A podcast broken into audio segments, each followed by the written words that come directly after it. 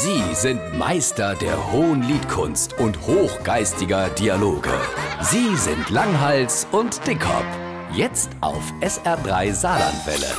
Jetzt mal unter Us. Man muss doch kein Wissenschaftler sein, um zu bemerken, dass etwas nämlich stimmt. Oh, ja, das ist so ernst, was ist dann los? Ey, guck dich doch mal genau um. Vor allem jetzt im Sommer. Da fällt ihm doch sofort auf, dass etwas fehlt. Was Menschen dann genau? Ey, guck doch mal bewusst um dich. Ich sehe nichts. Hammer hat schon. Das siehst nix. Früher hat's doch in der Jahreszeit gewimmelt von Insekten.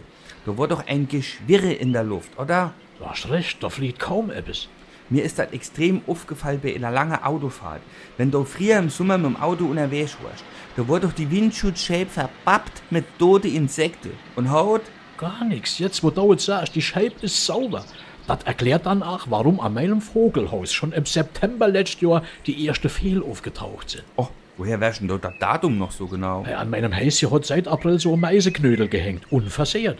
Bis ich irgendwann im September moins sieben, acht, neun Fehl drumherum fliegen gesehen habe. Ja, sicher, denen fehlt schon so früh im Jahr das Futter. Das han ich genauso interpretiert. Bin dann das erste Futter gegangen und han quasi das Häuschen für die Saison eröffnet.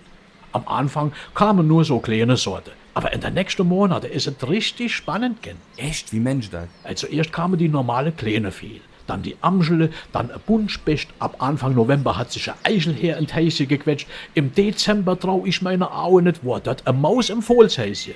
Irgendwann han drei Eichhörnchen drin rumgeturnt, aber der Höhepunkt war kurz nach Weihnachten. Was war im Häschen? Ein Seeadler. Nee, der Ewald von unten drunter.